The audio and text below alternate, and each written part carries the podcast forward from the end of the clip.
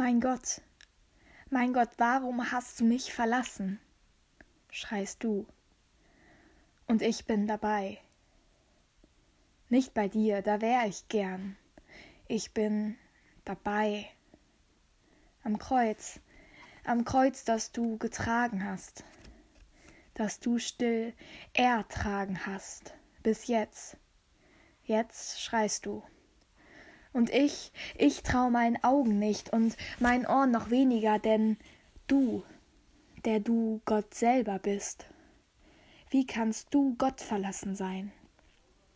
Hast du uns doch stets gepredigt, er geht mit, denn wir sind sein. Zweifel, holen sie dich jetzt ein? Die Angst, die dir im Nacken sitzt, der Schmerz, der dich fast ganz zerfrisst, ich spür sie und ich halt's nicht aus. In dir wurde diese Frage laut. Warum? So laut, sie herauszuschreien. Wie sollen wir je sicher sein vor Zweifeln, wenn selbst du sie hast? Sie haben dich zutiefst erfasst, und doch, doch bleibst du dem Plan noch treu. Warum denkst du ihn nicht neu? Warum?